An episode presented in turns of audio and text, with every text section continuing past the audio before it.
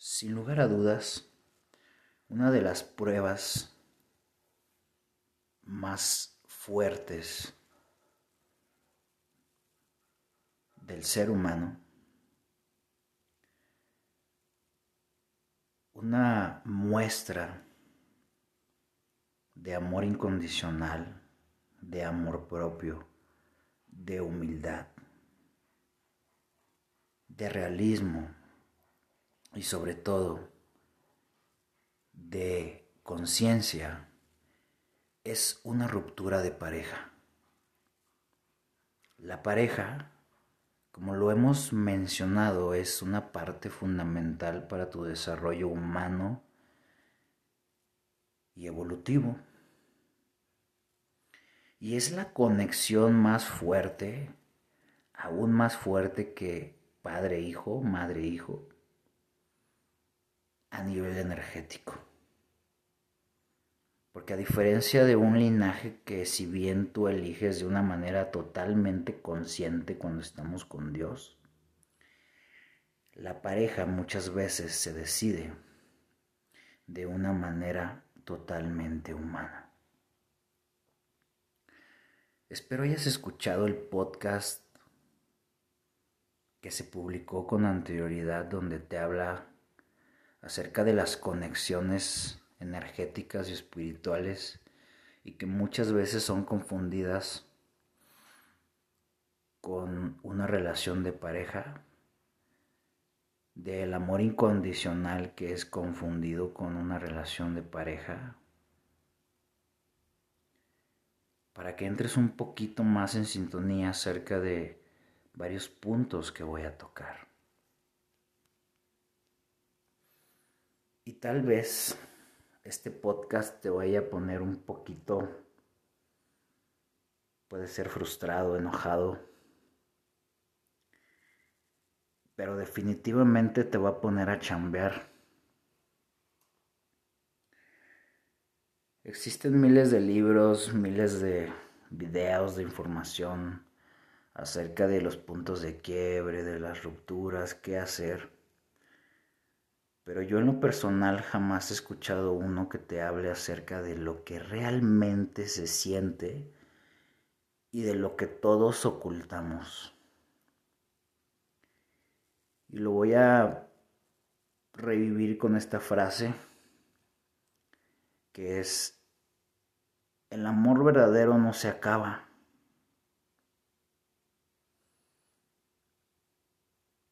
Y tomo esta frase ¿por qué? En un punto de quiebre muy difícil o en una ruptura de pareja, tenemos sentimientos encontrados donde pueden ser muy fuertes el enojo, incluso el odio, la tristeza, la frustración, la ira. Pero es muchísimo más grande el amor que se siente. Y el primer punto es no negarlo. El primer punto no es querer quererlo aventar abajo de la alfombra como con la basurita de tu casa. Es hacer conciencia de sí me está jalando muy duro la situación, pero ese amor ahí está. Y sí, podemos hablar de un amor tocado, desgastado, cansado, herido, pero ese es el amor humano, porque el amor de verdad sigue estando ahí y eso es lo que más te caga, porque estás en un punto cagante. Porque sabes que está ahí y que está intacto. Y que muchas veces es tu ego hablando, tu según tú, amor propio mal aplicado, de cómo voy a soportar esta situación, cómo voy a pasar por alto, cómo voy a permitir. Y no me malentiendas, no es pasar por alto, no es permitir, digo, esa opción ni la tienes, ¿eh? No es que tú hayas permitido una infidelidad, un golpe, no, no lo permitiste. ¿Te lo pudiste ganar? Sí. No lo permitiste. Entonces es demasiado absurdo decir, ¿cómo voy a permitir esta situación? Para empezar, ni te pidieron permiso. La vida no te pidió permiso. Entonces, quítate esa falacia de cómo voy a permitir. Nadie te pidió permiso. Ya estás ahí, ya estás en la situación. Y una cosa muy diferente es, no lo aceptes. O sea, me refiero a, no esa aceptación de no me está pasando, sí te está pasando. O sea, no lo aceptes desde el punto de, no lo quiero para mí, no lo quiero en mi vida. Y tampoco te estoy diciendo que no hables, que no te expreses. Ese es el principal error.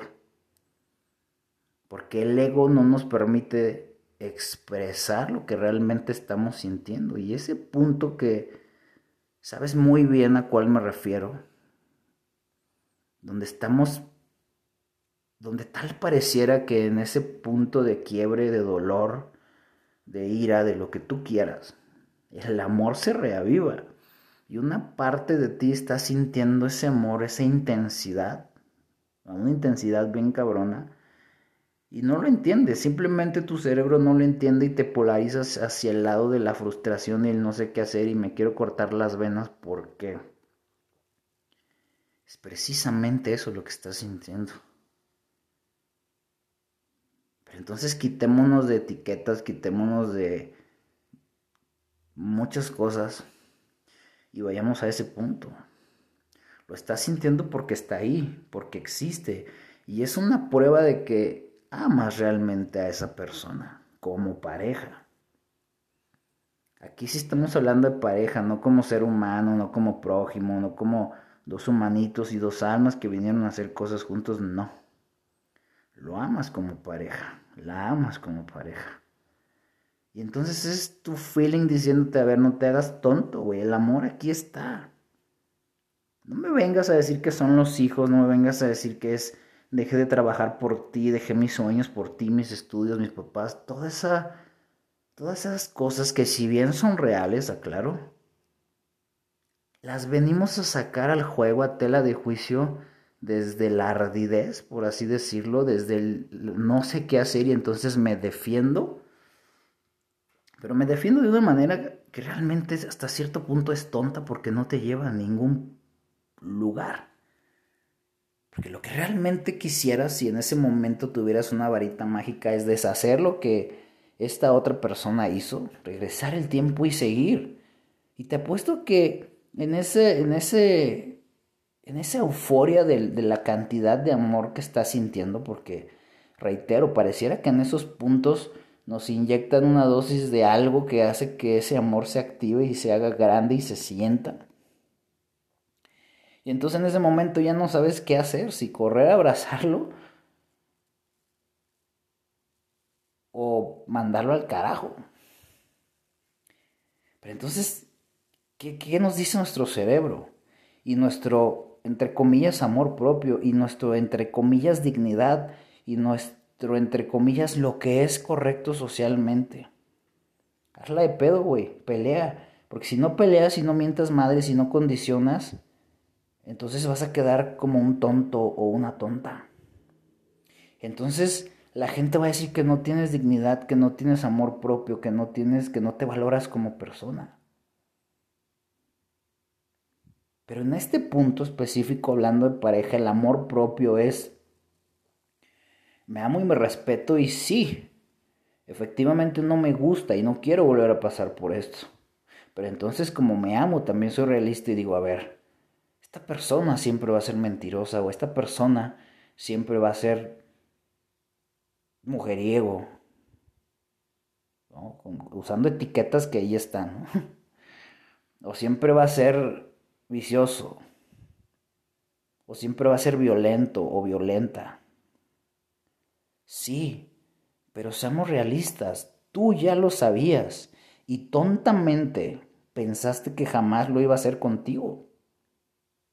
Y aclaro, hay gente que sabemos diferenciar muy bien bajo esa, esa conciencia y experiencia de la vida y tenemos códigos muy bien plasmados.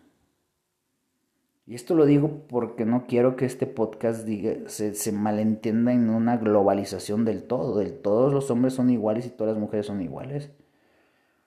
Aquí no estamos hablando de hombres y de mujeres, estamos hablando de situaciones que se viven y que es una realidad. Entonces, realmente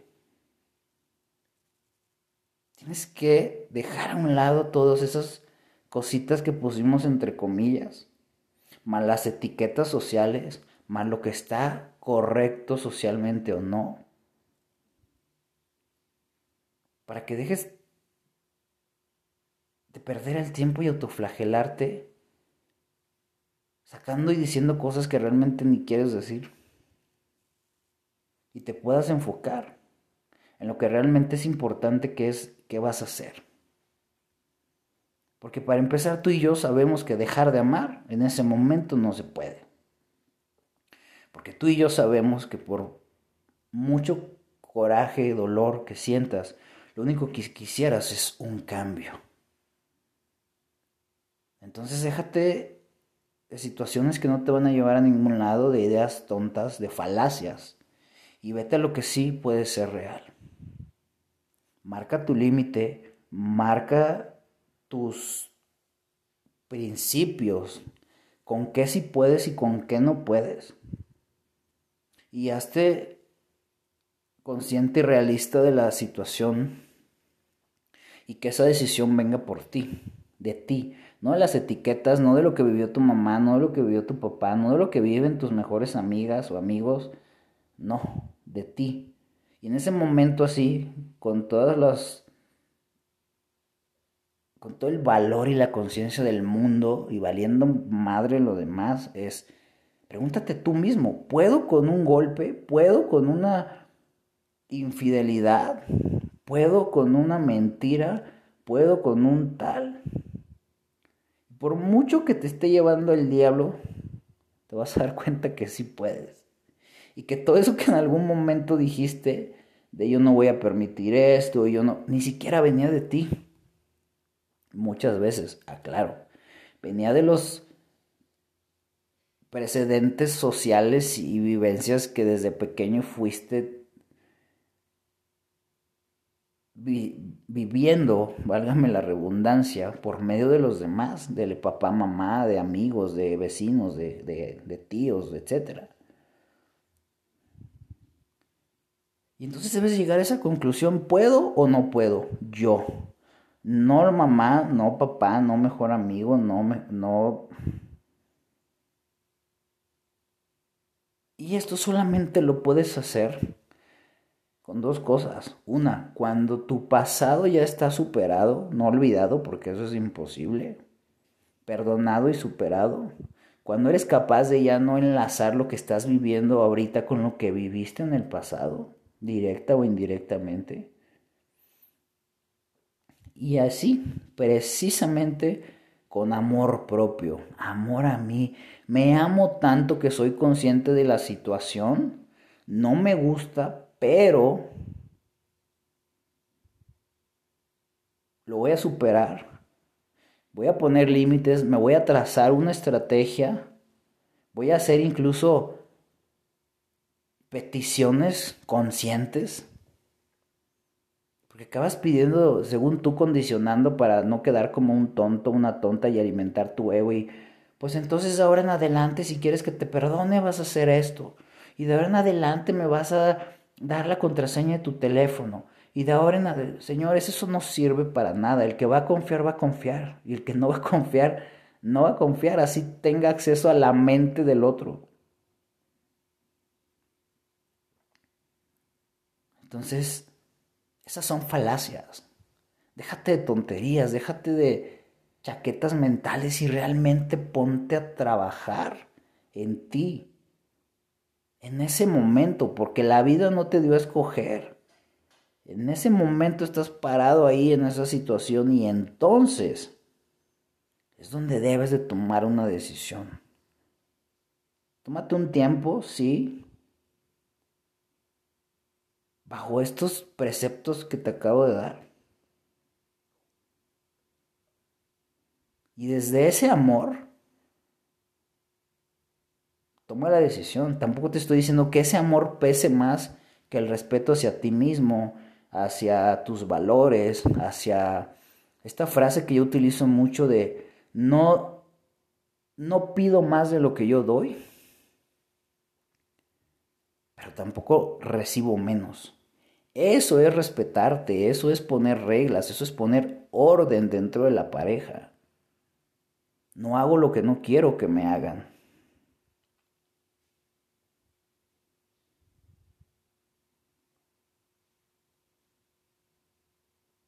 Y todo esto, reitero, se hace con conciencia y con realismo y con valor.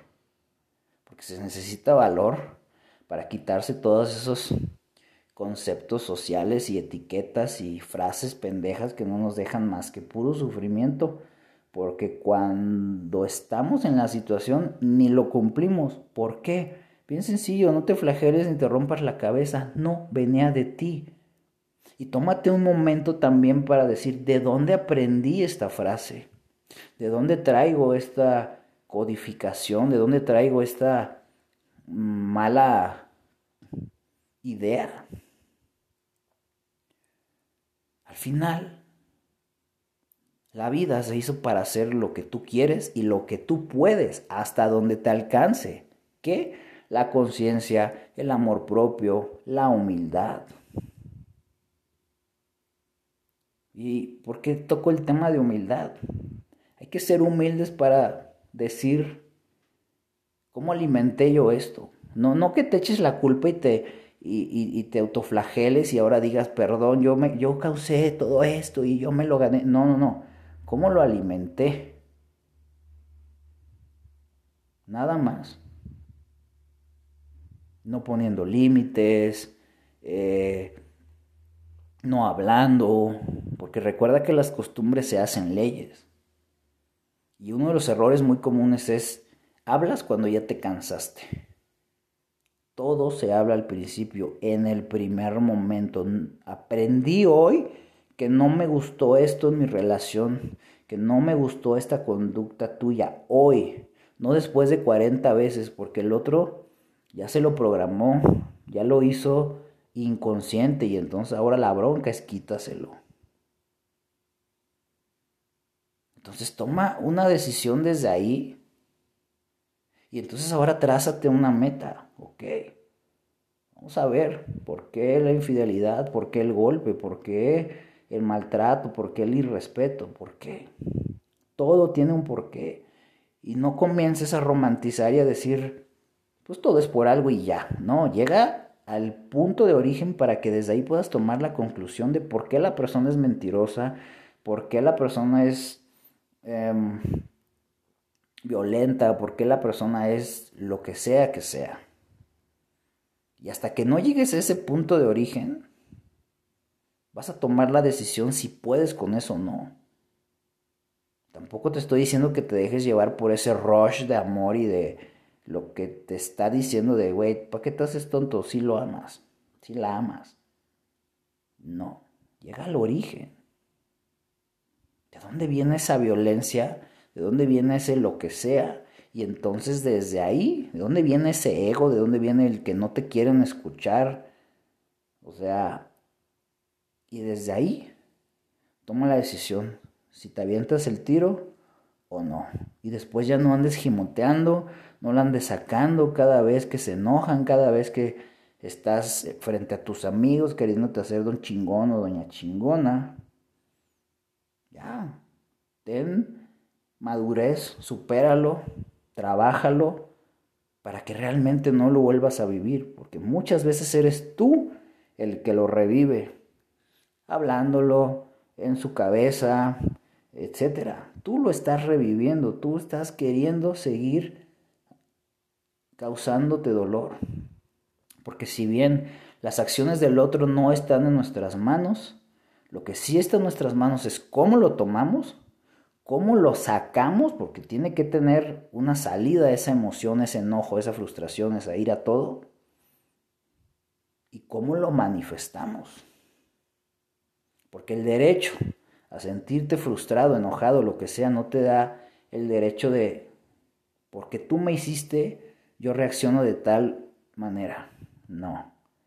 Eso sí ya está en tus manos. Puedes estar muy enojado y en un punto de conciencia trasladarlo a diálogo, no a un golpe.